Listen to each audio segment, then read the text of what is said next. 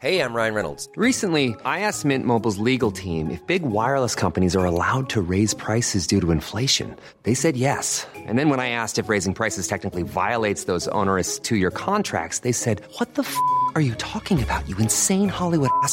So to recap, we're cutting the price of Mint Unlimited from $30 a month to just $15 a month. Give it a try at mintmobile.com slash switch. $45 upfront for three months plus taxes and fees. Promo for new customers for limited time. Unlimited more than 40 gigabytes per month. Slows. Full terms at mintmobile.com. Bonjour, bienvenue sur Happy Work Express, le résumé de la semaine. Dans cet épisode, vous allez retrouver tous les chiffres donnés dans le chiffre du jour cette semaine. Saviez-vous que 70% des salariés mettent 1 à 4 jours pour retrouver leur rythme de travail après les vacances? C'est ce qu'a révélé une étude réalisée par le cabinet Robert Half. Et ce n'est pas tout. Un sondage YouGov montre que 51% des salariés ont travaillé pendant leurs vacances, dont 35% sans compensation financière. Déconnecter pendant vos vacances, je le répète très souvent, c'est pourtant absolument essentiel. Enfin, une étude de l'université de Surrey a révélé que 60% des employés ressentaient du stress à l'idée de reprendre le travail après les vacances. Ça, je peux tout à fait le comprendre puisque aujourd'hui, c'est le jour de ma reprise. Alors pourquoi la reprise après les vacances est-elle si difficile pour certains? Plusieurs facteurs peuvent expliquer cela. Il y a une perte de repères temporels. Les rythmes plus lents et la liberté des vacances peuvent perturber notre rythme circadien et notre sentiment de routine. Ensuite, il y a la charge de travail accumulée. La perspective de rattraper le retard accumulé pendant les vacances peut générer du stress et de l'anxiété. Il y a la difficulté à se remobiliser. Le retour à la réalité du travail après une période de détente peut être un challenge mental. Ah oui, et je voulais rajouter le jour d'avant la reprise. Cette angoisse de voir cette centaine de mails qui s'est accumulée. Petit conseil que certaines entreprises appliquent, effacez tous les mails reçus pendant vos vacances, car vous verrez, comme chaque année, si vous passez une journée à les lire, vous constaterez à la fin de la journée que finalement, ça n'a servi littéralement à rien. Faites une réunion de rentrée pour voir les urgences à traiter. Et oui, c'est cela, préparer son retour. Il faut que vous définissiez vos priorités, il faut que vous organisiez votre planning et vous fixez des objectifs réalistes pour les premiers jours. Ne reprenez pas au taquet, vous allez vous épuiser. Vous devez planifier également des pauses régulières et vous accorder du pour vous détendre et vous relaxer. Parlez également avec vos collègues, échangez sur vos vacances et vos impressions pour vous reconnecter à l'équipe. Se fixer des objectifs est également très très important car cela peut vous aider à vous remobiliser. Mais pas des objectifs de fou, non, des objectifs raisonnables qui vont vous permettre petit à petit de reprendre le rythme. Et il faut enfin prendre soin de vous, dormir suffisamment, manger sainement, pratiquer une activité physique si possible. Cela va pouvoir vous aider à vous remettre en route sans vous épuiser au bout de la première semaine. En suivant ces conseils et en prenant soin de vous, la reprise du travail après les vacances peut se faire sereinement et sans stress. N'oubliez surtout pas que votre bien-être et votre santé mentale sont essentiels pour une vie professionnelle Et cet épisode, comme je le disais il y a quelques minutes, eh bien il me concerne tout particulièrement puisque aujourd'hui c'est le jour de ma reprise et je peux vous garantir que je vais y aller tout doucement histoire de reprendre un rythme tout à fait normal. Saviez-vous que 69% des salariés se déclarent non engagés ou activement désengagés dans leur travail?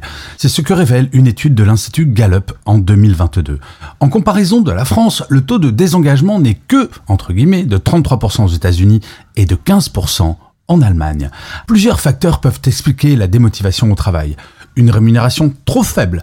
39% des salariés jugent leur rémunération insuffisante selon une étude IFOP de 2022.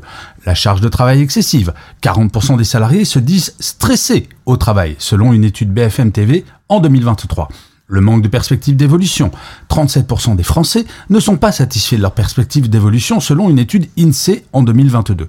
Les mauvaises conditions de travail pour 28% des salariés qui jugent leurs conditions de travail insatisfaisantes selon une étude de la DARES. Alors, la démotivation a de lourdes conséquences bien entendu. La baisse de productivité puisque 60% des entreprises estiment que le désengagement a un impact négatif sur leur performance. Ça, c'est une étude de Loite. Il y a une augmentation de l'absentéisme et oui, le désengagement est un facteur de risque d'absentéisme et de turnover. Et enfin, la dégradation du climat social. Oui, la démotivation peut créer un climat de travail tendu et conflictuel. Heureusement, il existe des solutions pour lutter contre la démotivation. Favoriser la communication et le dialogue. Il faut instaurer une culture de communication ouverte et transparente qui permette aux salariés de s'exprimer et de se sentir écoutés par leur hiérarchie. Il faut reconnaître et valoriser le travail des salariés. La reconnaissance est un facteur important de motivation.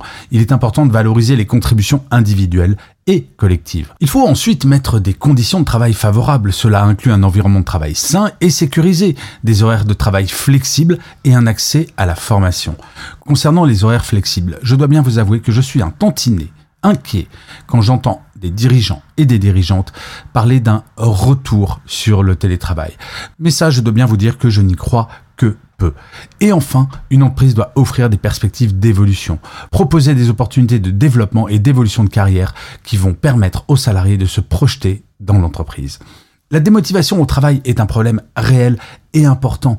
Il est essentiel que les entreprises prennent des mesures pour améliorer l'engagement et le bien-être de leurs salariés. En investissant dans le capital humain, les entreprises peuvent améliorer leur performance et leur compétitivité. Oui, l'investissement dans toutes ces choses est intéressé d'une certaine manière, puisqu'il va permettre d'augmenter la performance de l'entreprise.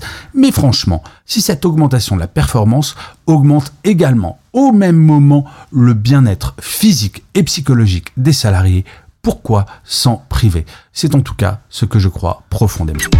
Une étude menée par l'Agence nationale pour l'amélioration des conditions de travail, l'ANACT, a mis en lumière un phénomène préoccupant au sein du marché du travail. 22% des salariés ne s'accordent pas systématiquement une pause déjeuner. Plus alarmant encore, des études plus récentes indiquent une possible augmentation de ce pourcentage atteignant 30 à 40%. Les causes de ce phénomène sont diverses et complexes, englobant la surcharge de travail, la culture d'entreprise, le manque de ressources et un stress constant. Pourquoi tant de salariés font-ils l'impasse sur leur pause déjeuner? La réponse est multifacette. La surcharge de travail est souvent citée, bien entendu.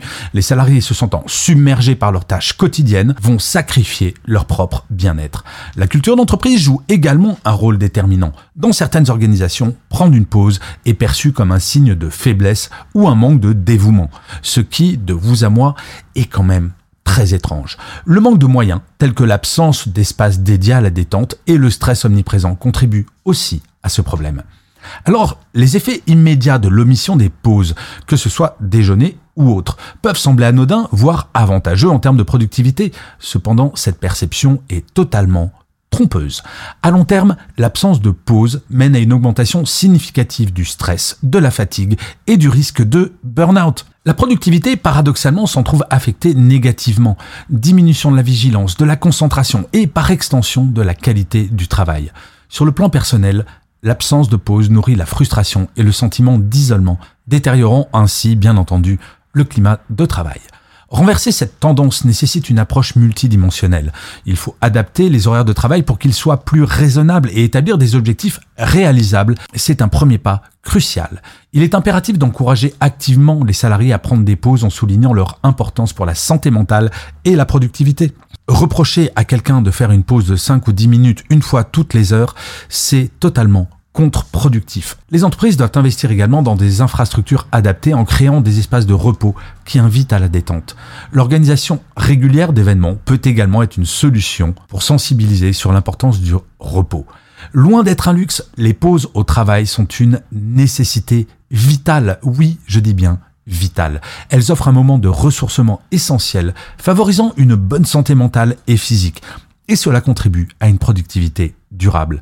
Notre société doit repenser son approche du travail pour valoriser et intégrer ces moments de repos dans la routine quotidienne.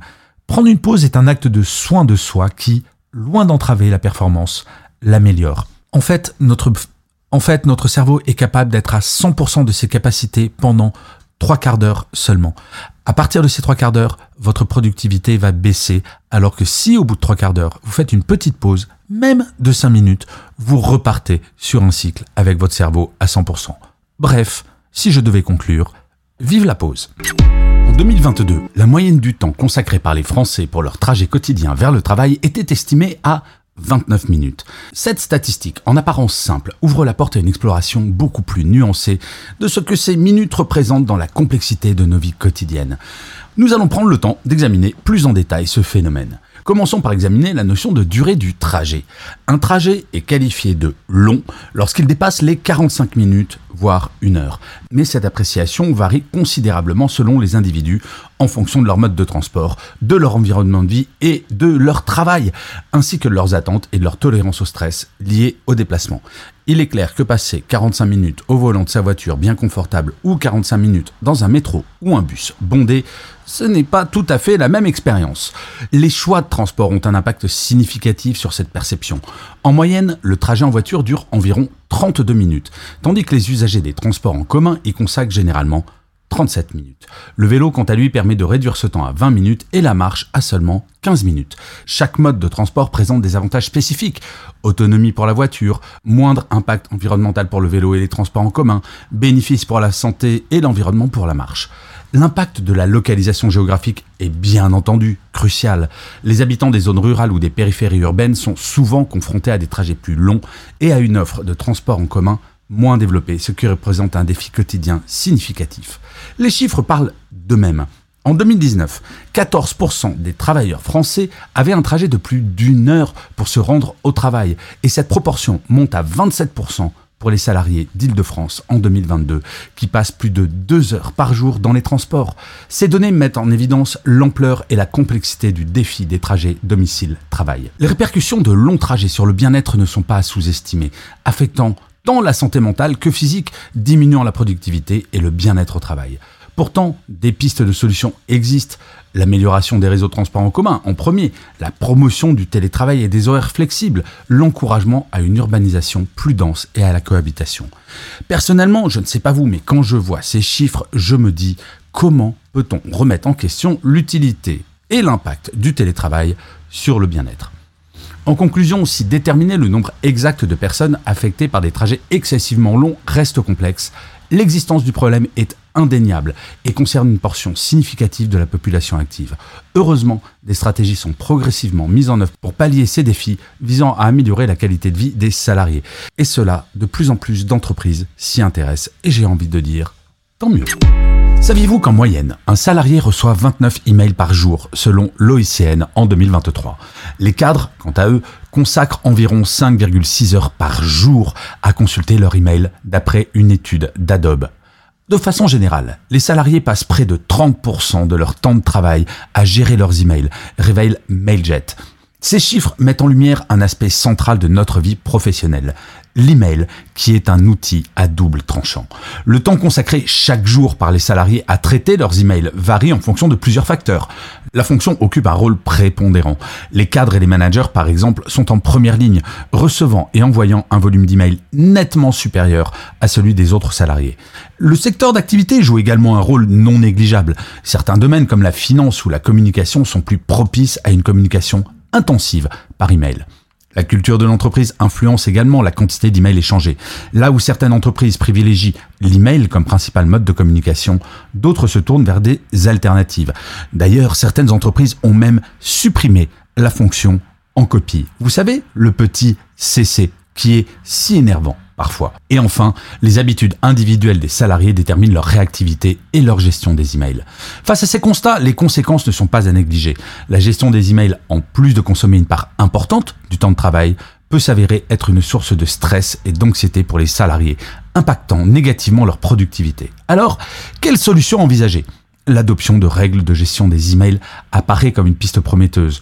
Au sein de chaque équipe, c'est un sujet qu'il faut évoquer. Par exemple, en limitant le nombre d'emails envoyés, en définissant des plages horaires précises dédiées à leur consultation ou encore en se désabonnant à des newsletters inutiles. L'utilisation d'outils de filtrage et de tri peut également aider à mieux gérer l'afflux d'emails. Enfin, encourager d'autres modes de communication tels que les messageries instantanées, les appels téléphoniques ou les réunions peut contribuer à réduire la dépendance aux emails. Je le dis souvent dans mes conférences, parfois revenir au bon vieil outil que sont nos pieds plutôt que de faire un email pour aller parler à son collègue, c'est pas mal. Pour information, plus de 20% de nos emails sont envoyés dans un périmètre de 20 mètres. Concluons sur une note optimiste. Bien que le temps passé à traiter les emails représente un défi significatif pour les entreprises et les salariés, des solutions existent pour en minimiser l'impact. Et en premier, si vous-même vous estimez avoir trop d'emails, eh bien commencez par vous-même. Ne faites que des emails de dealing, ne mettez pas 20 personnes en copie, Bref, privilégiez d'autres moyens de communication qui, in fine, vous feront gagner un temps fou. Merci d'avoir écouté cet épisode. N'hésitez surtout pas à vous abonner. Vous serez tenu au courant du chiffre du jour de demain. Want flexibility? Take yoga. Want flexibility with your health insurance? Check out United Healthcare Insurance Plans. Underwritten by Golden Rule Insurance Company, they offer flexible, budget friendly medical, dental, and vision coverage that may be right for you. More at uh1.com.